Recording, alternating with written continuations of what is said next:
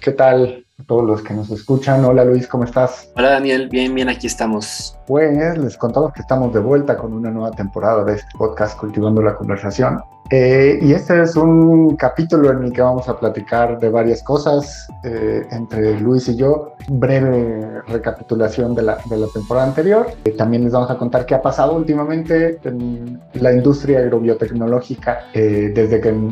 nos dejamos de escuchar en el último capítulo de la temporada pasada. Y les contaremos también qué estamos planeando para, esta, para esta temporada. Pero bueno, para quienes nunca nos habían escuchado,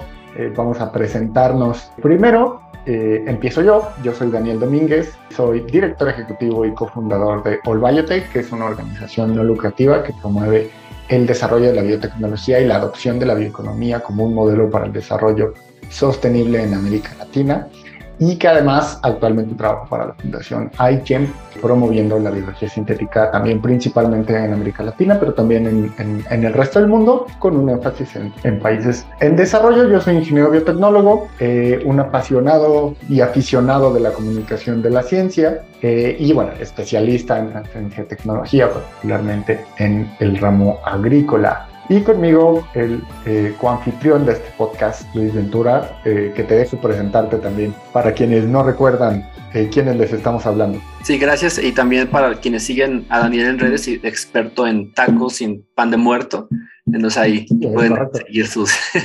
sus tours gastronómicos, ahorita que han dado un poco de, gira por eh, al lado del mundo. Y pues, hola de nuevo a los que siguen el podcast y hola a los que no a los que no nos conocían y, es un gusto tenerlos acá. Mi nombre es Luis Ventura, mi formación es en, en, biología y últimamente lo que me he dedicado un poco es en escribir y reportar sobre temas que pasan en el contexto mexicano y en el contexto este, de, Latinoamérica para un par de sitios, entre ellos este, el American Council of Science and Health,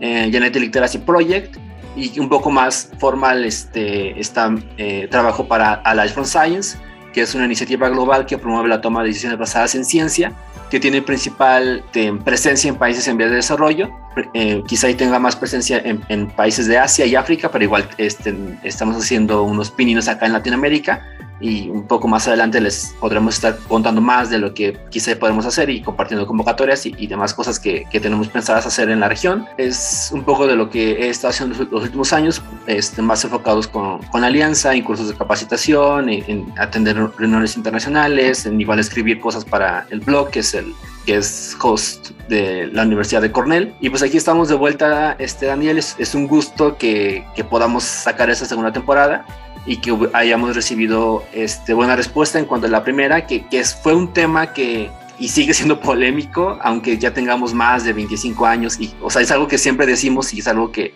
que lo decimos siempre no para sonar como, como perico, sino para que queremos que les quede claro y que, y que sea algo que, como eso que dicen que una mentira dicha no sé cuántas veces en televisión se hace realidad. O sea, queremos que al, al nosotros estar repitiendo que van más de 25 años de adopción de cultivos genéticamente modificados a nivel mundial y no se ha reportado ningún solo caso o efecto adverso a la salud humana, al medio ambiente. Eh, eh, o sea, queremos que, que, realmente se lo crean y que, te, y que lo tomen como, una, como un hecho y no como un, un mito. Para quienes nos, nos, siguen y para quienes este, tuvieron la oportunidad de escucharlo y quienes no, se pueden ir, ir, ir acá en el, en el capítulo y, y revisar lo que sacamos en la primera temporada, nos enfocamos en los mitos más comunes, de, más recurridos en cuanto al uso de agrobiotecnología moderna en los campos y tuvimos como invitados, invitados de lujo. ¿O, cómo ves, Daniela? ¿Cómo viste la primera temporada? Sí, justamente ahorita me, me, me, suena mucho esto que, que, decías porque por ahí lo, lo, comentamos justamente en el primer capítulo, bueno, en el segundo capítulo eh, de la temporada pasada sobre que una mentira dicha mil, un millón de veces no se convierte en una verdad hasta que tenemos evidencia científica que lo respalda, ¿no? Entonces, por más que se inventen estos mitos y que estén muy inmersos en la mente de, varios sectores de consumidor, pues no necesariamente es así, ¿no? Y justo nos, nos, guiamos mucho en, evidencia científica eh, la temporada pasada para ir tratando de derribar esto. El segundo capítulo que tuvimos, la primera entrevista fue con José Miguel Mulet, uno de mis capítulos favoritos, eh, porque José Miguel, aparte de ser un tremendo escritor, eh, que si no ha leído sus libros se los recomiendo muchísimo, Transgénico sin miedo, Comer sin miedo, eh, y un montón más de, libros sobre comunicación de la ciencia. Es un eh, científico con muchísima experiencia, investigador, lleva gran parte de su carrera desarrollando nuevas variedades y trabajando directamente en laboratorio. Entonces es alguien que efectivamente sabe, de lo que habla, ¿no? Y bueno, con él comentamos precisamente este primer mito que, que, creo que es uno de los más comentados, que es la seguridad para, para el consumo humano sobre todo orientado hacia, hacia la salud. Pues básicamente en un resumen hablamos sobre cómo los activistas antitransgénicos pues, han, ido creando todos estos eh, mitos, eh, cómo la evidencia científica ha ido generando esta información suficiente para afirmar que pues no. Eh, y como decía, ¿no? 25 años, ni un caso, ni una publicación que haga un vínculo entre el consumo de organismos genéticamente modificados y alguna afectación a la salud humana. Creo que ese fue uno de los capítulos eh, que además de más escuchados porque, bueno, eh, José Miguel Mulet es un eh, muy, muy conocido y muy popular también por su siempre la manera en la que dice las cosas muy, muy español. Pero bueno, fue uno, uno de los capítulos que más llamó la atención. Por ahí también hablamos de, glifosato, hablamos de comunicación de, de, la ciencia en este, en este ámbito tan eh, complicado, polémica, hablamos eh, también de, la visión de los doctores, vaya, de muchas cosas. ¿Tú cuál, cuál sería el capítulo que harías un highlight en este momento, Luis? Ahorita pensando y, quizá ahí viendo un poco como para atrás de, del momento en que lo sacamos y el momento en que lo hicimos, yo creo que uno de los que es, podría recordar de pronto es, es del de, de Hablemos del Campo, que es quizá muchas veces de lo, de lo, que dejamos un poco de lado en esta parte de la discusión de si transgénicos no transgénicos y, que muchas veces la discusión se enfrasca entre tomadores de decisiones y científicos, pero quizá y, el sector que, que, a veces está más ignorado o el sector que muchas veces no tiene como una voz muy activa en los debates y en los seminarios y en los congresos es el, es el sector de los agricultores y muchas veces no están no es de que no vayan a los congresos y a los eventos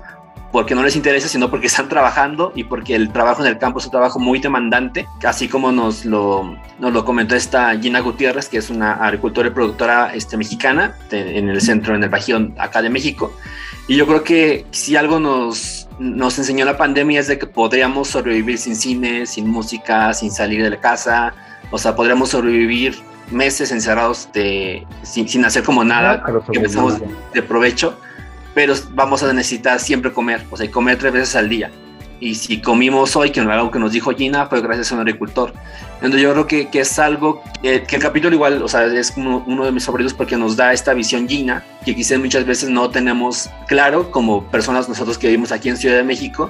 este, de, de lo, que, de lo que es necesario para cultivar este, una comida y de lo que es necesario para cultivar la comida que necesita la Ciudad de México o cualquier otra este, ciudad importante de Latinoamérica, que son millones de personas, millones de bocas que comen tres veces al día, que quieren comer tres veces al día. Entonces yo creo que es algo que, que debemos tener muy presente y tan presente lo tenemos que, que podemos adelantar que repetimos a Gina como una este, invitada para la segunda temporada, porque creemos que el escuchar la voz de los agricultores es, es fundamental para poder tener como esta visión completa de, o sea, sí es importante promover la investigación, es importante que los tomadores de decisiones tengan como esos conocimientos, de, o sea, no, no se van a volver PhDs en biotecnología porque no, no creo que, que sea su interés, pero sí que sepan cómo se maneja un poco la ciencia, pero también es muy importante que sepan cómo se maneja el campo, porque muchas veces, y fue algo que creo que, que salió este, al momento que, o sea, no fue parte de la temporada en el momento de, de, compartirlo con ustedes, pero sí de que muchas veces los tomadores de decisiones están desconectados de la realidad y quizá ustedes sepan este, como esta declaración que hizo el, el presidente mexicano, que al momento en el se le cuestionó de cómo los agricultores van a enfrentarse a esta prohibición de, herbicida eh, que es glifosato y prohibiciones de, de uso de em, cultivos genéticamente modificados en el campo, cuando se quiso referir como esta parte de prohibición de genéticamente del perdón del herbicida de glifosato, él dijo que entonces que todos, eh, o, sea, los agricultores agreguen un machete y se pongan a limpiar sus parcelas, o sea, y yo ya quisiera ver quizá no al presidente porque ya es este, un poco grande, pero sí quizá de las personas que le aplauden y que le dicen que sí, que vayan a deshiervar a un campo a, a, machetazos a ver qué tal les va, o cómo ves. de esta desconexión que tenemos con cómo se producen nuestros alimentos. Eh, por ahí hicimos una encuesta también en redes sociales de quién había pisado en algún momento el campo, también haciendo otra crítica no solamente para, para los activistas y para los políticos, sino para los mismos científicos, que muchas veces estamos del otro lado y asumiendo muchas cosas eh, que pues no, imagínate el, tener que arar manualmente casi casi con y martillo el, el, campo que estamos hablando de muchas hectáreas de condiciones climáticas que no necesariamente son las más agradables. Y bueno, pues es una total desconexión y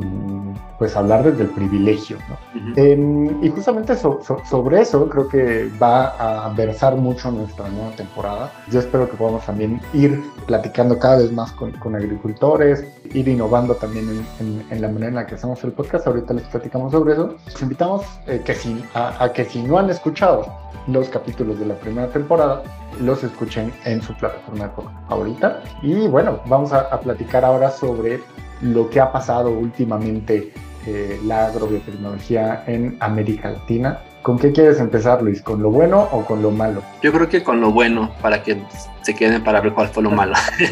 siempre, siempre, siempre es bueno empezar con, con las buenas noticias y luego con las malas noticias. Eh, yo creo que ha habido varias buenas noticias en el ambiente. Ahorita platicamos un poquito más adelante sobre eh, cómo Colombia va también eh, adoptando cada vez más los cultivos biotecnológicos, también otras biotecnologías como bioinsumos o insumos biológicos. Otros países, también Uruguay, Paraguay, siguen creciendo en esta materia. Brasil, bueno, de una manera un poco criticable por eh, pero más por los manejos y por las buenas, malas prácticas eh, agrícolas, también va promoviendo la implementación de, biotecnología en el campo. Pero yo, la, la, noticia que creo que estamos de acuerdo en resaltar es la aprobación de la primera variedad genéticamente modificada aprobada para su uso en el, en el campo, eh, desarrollada en Argentina, en el laboratorio de Raquel Chan, eh, que lleva años trabajando no solamente en esta variedad eh, particular de trigo, que es el trigo HB4, sino en otras variedades también de soya, de papa, me parece, eh, y que bueno, gracias a su alianza y a la transferencia de tecnología que ha realizado con la empresa también argentina, los seres, hoy en día estamos cada vez más cerca de tener estos, estos productos en, nuestra, en nuestras mesas y bueno, resaltar que es un producto desarrollado por primera vez para las necesidades reales del campo en, en América Latina, particularmente de, de, Argentina y de todo el Cono Sur. Eh, creo que va a generar un tremendo impacto en Bolivia, en Paraguay, en, Uruguay y en Brasil mismo, eh, no solamente en Argentina, ¿no? ¿Tú qué nos cuentas? Tú que estás enterado y, reportando, que por cierto, si no siguen a Luis en redes, yo les recomiendo mucho eh, seguirte en Twitter porque así pueden estar todos los días al tanto de, de, lo último que está pasando, no solamente en Latinoamérica, sino a nivel global. ¿Tú qué nos cuentas sobre esta nueva variedad argentina de trigo? Bueno, pues ha, sido muy interesante el trabajo que ha, que ha estado realizando la doctora Chang e incluso esperamos que pueda estar con nosotros en un capítulo, esperamos que, que, se, nos, que se nos haga, pero lo que un poco hemos estado, eh, o sea, lo, un poco lo que ha estado haciendo, hemos, como si yo estuviera trabajando con la doctora Chang, algo lo que, lo que ha estado haciendo la doctora es de, como esta parte que ha estado llamando la atención en, en el contexto latinoamericano, en donde quizá y los actores o las personas que están invirtiendo en investigación y desarrollo, ya no está tanto centrado en las grandes compañías, o sea, como las que todos sabemos quién, cuáles son las grandes compañías que, que, se dedican, que están involucradas en, el campo este, mundial, sino que está yendo como esta nueva tendencia a que los centros públicos de, de investigación, que es como el que trabaja la autora Chang, y nuevas empresas, empresas pequeñas que están surgiendo como es Bioceres, que, la empresa, o sea, que son estos esos pequeños como pininos que están haciendo estas nuevas empresas y esos centros públicos de investigación, que son los que están tomando la batuta y son los que se están este, interesando en crear variedades que son específicas para cada región y que son este, modificadas para responder a necesidades de los agricultores y de los consumidores. Y también algo que, que ha estado pasando y quizá y, ya no solamente se, centran en cultivos que son este, este monocultivos y que son cultivados en masa y que son cultivados como por millones de hectáreas, como es, por ejemplo, puede ser el, maíz o, el, o, el, o, la soya, sino que también se están centrando en esos cultivos, estos, este, por ejemplo, en el caso de Brasil, con el frijol, en, por el, en el caso igual de investigaciones realizadas por centros públicos de investigación, en, en el caso de una empresa en Chile que están trabajando con manzanas, O sea, que, que, son estos casos de esos cultivos que muchas veces las compañías no les hacen caso porque no ven como un fuerte de motivación económica, pero sí se necesitan variedades mejoradas de cultivos. Entonces yo creo que, que está siendo muy interesante ver cómo se está moviendo un poco la bolita, de, o sea, como si fuera un partido de fútbol donde iba ganando las compañías, pero ahorita están entrando como en el medio tiempo, y es todo mi conocimiento de fútbol, como están entrando en esa nueva tendencia a, entrar este juego, y, yo creo que es muy benéfico para la región que se tengan como estas nuevas variedades y estas nuevas este, actores involucrados, pero también es muy de pronto que pueda contrarrestar esa narrativa que dice, no, es que los transgénicos solamente son producidos por las grandes compañías, no es que las semillas le pertenecen a tal o tal compañía y los agricultores se quedan sin derechos, o sea, sino que ahora ya al momento de entrar a centros públicos de investigación y al momento de entrar a estas pequeñas compañías que muchas veces, como comentabas, o sea, tienen sus desarrollos y tienen sus eventos porque se les dio la tecnología que fue desarrollada en el país, yo creo que, que podría cambiar un poco esa narrativa y pues, pensando que pueda cambiar esta, la, percepción que se tienen todavía en muchos países que quizá hay, y esta podría ser un poco de, la, de las malas noticias o, de, la, de lo que ha pasado, que se han, que se han mantenido ciertas moratorias y, ciertas prohibiciones de organismos genéticamente modificados, quizá con esa nueva tendencia se puedan como echar para atrás o, se puedan ver de que realmente no, es, no son un tema de bioseguridad, no son un tema este, e, en cuanto a daños ambientales o en cuanto a, a esta percepción de riesgo, sino quizá y, fue como ese daño como mal manejado en percepción y es como un, rollo de, de, marketing en el que dicen no queremos este, organismos genéticamente modificados, queremos solamente orgánicos. Yo creo que esa podría ser de pronto como la, lo, lo, que está pasando, que, hay, de que todavía hay países que tienen moratorias, todavía hay países que tienen como esas previsiones, como fue el, el caso de Perú que extendió su, supervisión para el, uso de organismos genéticamente modificados, pero igual está como toda, toda esa otra parte de que quizá hay organismos genéticamente modificados, no, pero se vienen organismos editados genéticamente. Entonces, o sea, Dios da, Dios quita. Resaltando el comentario, yo creo que estas buenas noticias y estos nuevos desarrollos pueden abrir la puerta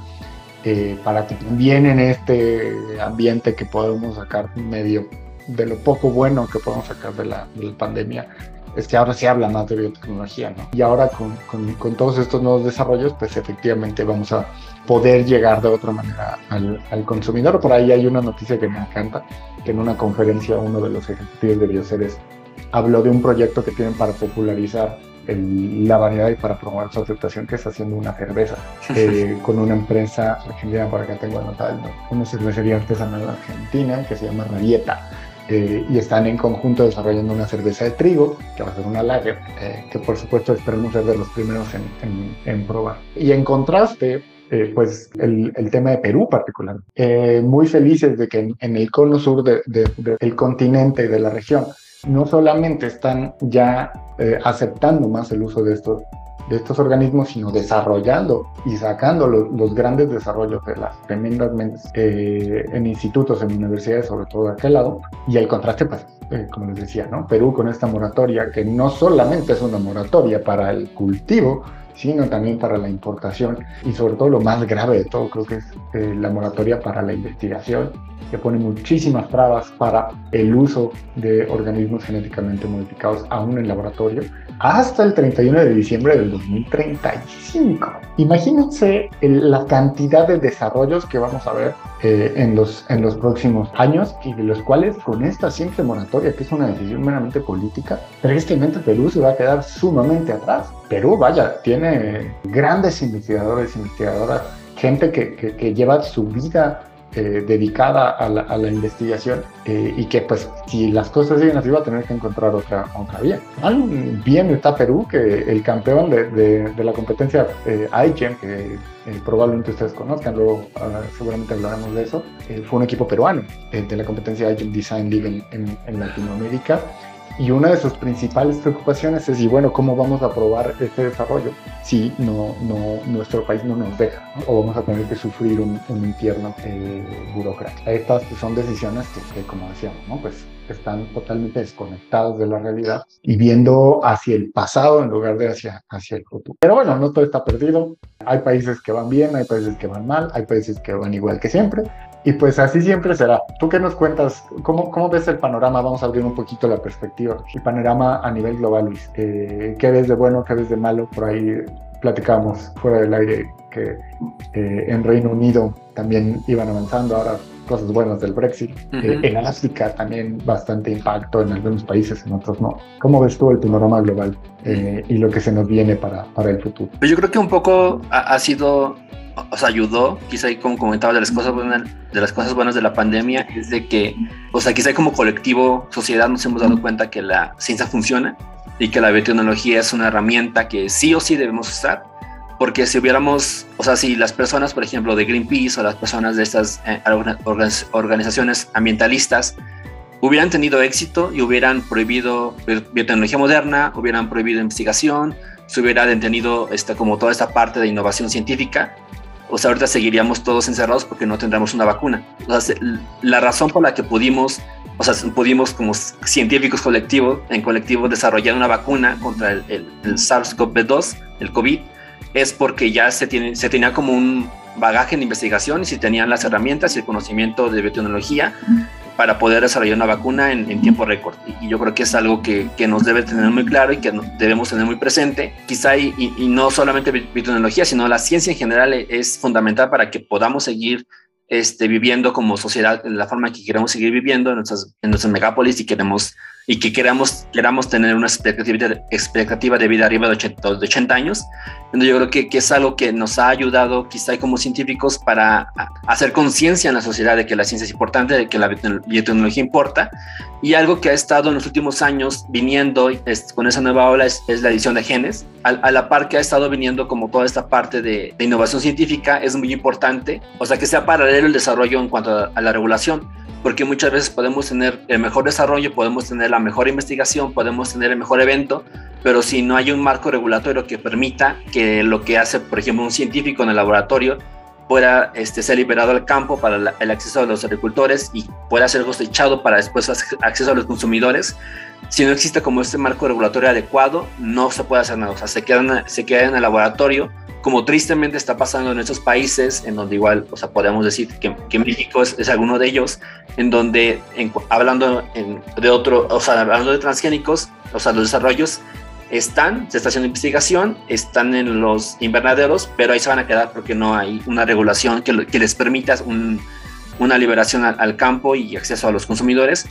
Pero lo que ahorita está pasando con esta nueva tendencia de nuevos cultivos, que son los cultivos editados genéticamente, fue interesante ver cómo al principio se tomaron como dos posturas muy, muy, diferentes en el caso de la Unión Europea y en el caso de Latinoamérica, en donde la Unión Europea decidió tajantemente que los iban a, regular como cultivos, como cultivos genéticamente modificados o GMs, y, la, y, acá en nuestra región Latinoamérica como que estaba haciendo sí, no, sí, no, y a la vez decidió que los iba a regular como convencionales. Entonces, eh, en cuanto a este panorama general, un poco igual ahorita en, Europa se ha estado debatiendo si realmente los van a seguir regulando como transgénicos, porque este, la, el Reino Unido dijo que como o sea, se separaron en el Brexit y, que ya son este, independientes, dijo que ellos no, no le entraban como ese,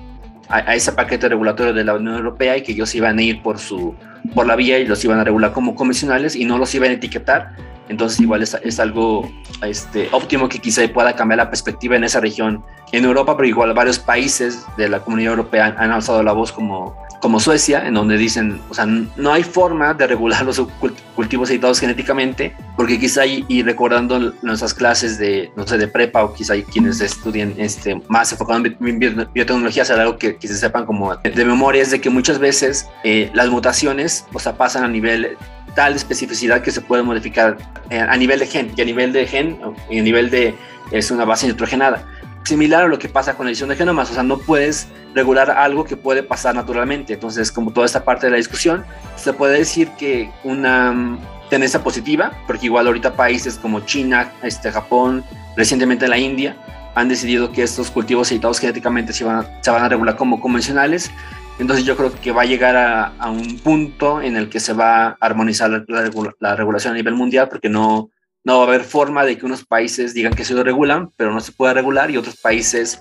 los regulan como convencionales. Entonces no, no va a haber forma para, para poder hacer, para poder diferenciarlos de los, de los productos convencionales. Entonces yo creo que, que, es un poco, que es optimista y que yo creo que, que en un momento se van a, todos se van a poner de acuerdo y van a decir, no puedes regular algo que no puedes monitorear. Entonces yo creo que, que por ahí va el asunto. Tarde o temprano la ciencia prevalece y en algún momento, sobre todo, pues, sí, sí, como siempre decimos, ¿no? si todos trabajamos en conjunto y asumimos el reto, no solamente eh, o, o, de no dejar solos a las personas que están solos, solas, a las personas que están desarrollando todas estas variedades en los laboratorios, y también nosotros ponemos nuestra, nuestro granito de arena comunicando y, y promoviendo esto, popularizándolo entre el público en general, pues podremos ir favoreciendo la adopción en beneficio, eh, porque realmente nos urge encontrar herramientas, eh, adoptar estas herramientas que, que, hagan a la agricultura más sostenible, eh, para que podamos tener no solamente una alimentación más sostenible, sino ropa más sostenible, nuevos productos derivados de, de, la, de la, agricultura con más variedad. Y pues justamente ese va a ser el, el, el tema central de esta nueva temporada, cómo podemos lograr una agricultura más sostenible, no solamente con organismos transgénicos, no solamente con estas eh, nuevas variedades editadas genéticamente, y pues acá la palabra clave va a ser precisión, biotecnología de precisión, eh, sino con otras herramientas eh, biológicas, biotecnológicas que eh, nos van a ayudar a dar estos pasos extra que necesitamos para eh, solventar algunos de los problemas. Por supuesto que habrá que hacer cambios de fondo en algún momento, pero por ahora, pues todas estas herramientas biotecnológicas son cruciales para una agricultura más sostenible. Y bueno, vamos a platicar también de cómo comunicar, de cómo desarrollar historias, eh, cuál es la visión una vez más de, de, de, los agricultores, también la visión de las empresas que se encargan eh, de desarrollar esto. Vamos a hablar de transferencia de tecnología, eh, del caso de, eh, del algodón, diversas partes de, de, la región, particularmente México. Y bueno, tendremos mucho, mucho de qué hablar. Ahí los invitamos también a que nos platiquen en redes de qué les gustaría que platiquemos. Eh, están invitadísimos. ¿Tú qué nos cuentas, Luis, para esto que, que, viene de esta nueva temporada? Y con eso vamos cerrando este capítulo y producto. Sí, o, o sea, yo creo que algo de lo que hemos estado trabajando este, junto con Daniel es de que si bien la primera temporada nos enfocamos en mitos y nos enfocamos en transgénicos, queremos que en esta segunda temporada tener como la visión general de lo que eh, de lo que involucra la agricultura y producir alimentos y de lo que quisiéramos que fuera como esta parte del mundo ideal de, para una agricultura sostenible y que quizá no nos quedemos con esa idea de que cuando escuchamos que queremos agricultura sostenible o cuando nos llegan con un discurso que lo primero que nos llega a la mente ah de entonces vamos a usar agroecología, entonces vamos a usar agricultura orgánica, entonces ese es el camino de ir, es el más eh, amigable con el ambiente, sino que, que tengamos como esta perspectiva general de que quizá en algunos lugares funciona la agroecología, quizá en algunos lugares funciona la agricultura orgánica, pero hay otras herramientas este, y hay otros este, insumos y hay investigación y hay muchísimos más actores involucrados en esta parte de, de la agricultura sostenible que queremos que sean parte de la, conversación de, la temporada 2 de Cultivando la Conversación, que todas las voces sean escuchadas y queremos que, que sea como esta parte un, poco más general de, de, lo que involucra la agricultura. Y sí, o sea, como lo comentaba Daniel, tenemos contemplados varios enfoques, varios invitados y varios capítulos que están súper invitados a que nos sigan, a que nos comenten en redes, a que nos digan este, nos gustó tal capítulo, nos gustó tal capítulo, quisiéramos que quizá ya abunden en tal tema, en tal otro tema. O sea, estamos eh, totalmente abiertos a, abordar con los con, invitados y, a, abordar con los temas y los capítulos que tenemos pensados, cosas que, que les dan interés y cosas que quisieran que podamos abordar en, en, en esa segunda temporada darles de nuevo la bienvenida y que nos sigan periódicamente, estaremos este, sacando los capítulos. Sí, ya iremos, iremos descubriendo poco a poco invitados, ahí va, va síganos en, en, en, redes sociales para estar muy atentos a lo que viene. Eh, bueno, pues muy feliz de, de, de empezar esta nueva temporada. Eh, ya tenemos varios capítulos eh, en proceso de edición. Eh, estarán disponibles próximamente en tus plataformas preferidas de podcast y vamos a ver qué tal salen los videos para, para ver si podemos también subirlos eh, a YouTube y que también tengamos este, este material, ¿vale? Eh, pero bueno, sin más, eh, vamos cerrando este, este primer capítulo con el mensaje que siempre les damos, como a mí me gusta mucho decir es, porque en México decimos mucho que sin maíz no hay país, y yo digo que bueno, sin biotecnología no hay maíz eh, y sin biotecnología no hay futuro. Entonces vamos a seguir platicando de esto, eh, y bueno, eso sería todo por el momento. Nos vemos en el próximo capítulo. Que estén muy bien.